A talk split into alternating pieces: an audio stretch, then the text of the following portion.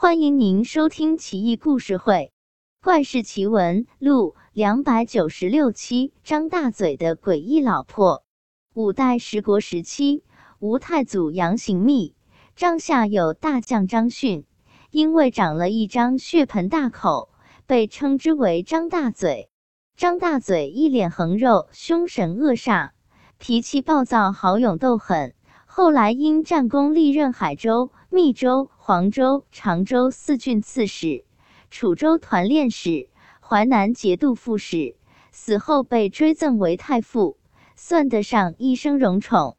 他的老婆长得极有个性，简直可谓令人震惊，而且神神叨叨，举止诡异，却又料事如神。但张大嘴并不知情。起初。张大嘴不受重用，杨行密犒赏帐下将军铠甲和骏马，都要挑些不好的次品给他。张大嘴懵懵懂懂，也没注意。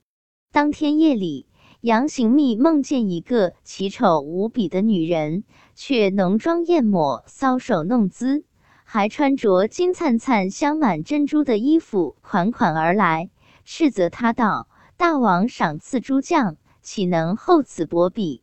给张大嘴的怎么都是次品？这可不好嘛！杨行密吓得一身冷汗，醒来连忙找来张大嘴询问：“你供的是什么神啊？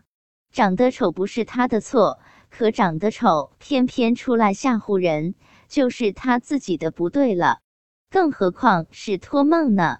张大嘴莫名其妙，也想不通是怎么回事。杨行密不愿再被托梦，精挑细选了金丝软甲和千里马，赏赐给张大嘴。张大嘴惊喜万分。张夫人有一个装衣服的箱子，叮嘱过张大嘴千万不要打开来看。不说不要紧，这一叮嘱，张大嘴就好奇害死猫了。趁老婆外出，打开箱子一看。是一把宝剑和那件镶满珍珠的衣服。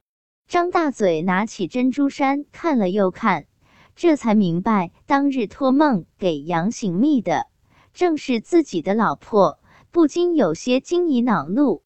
张夫人回来后质问张大嘴：“你是不是偷看过我的箱子？个人隐私懂不懂？”张大嘴也怒了：“你整天装神弄鬼的！”还没事吓唬大王，你知不知道这是抄家灭门的罪过？再不老实，你就给我滚蛋！张夫人也怒了，转身就走。张夫人生有一子，还在襁褓之中，当天夜里啼哭不止。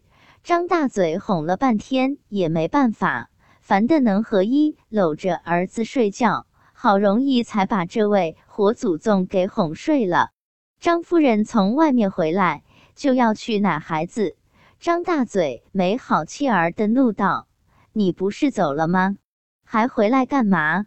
张夫人见他如此不识好歹，扔下孩子，再次离家出走。张大嘴也不追赶，继续搂着儿子睡觉。忽然觉得被褥间湿湿的，赶紧起身点起蜡烛。这下子可吓傻了。他儿子的脑袋已经不翼而飞，鲜血淋漓，洒满床铺。张大嘴暴怒，点起军马，四处寻找老婆，却毫无头绪。从那以后，张夫人似乎人间蒸发了。唐代传奇豪侠果决，仙风道骨，令人神往；宋代志怪小说，神异诡谲，悬疑惊悚，令人毛骨悚然。风格完全不同呀。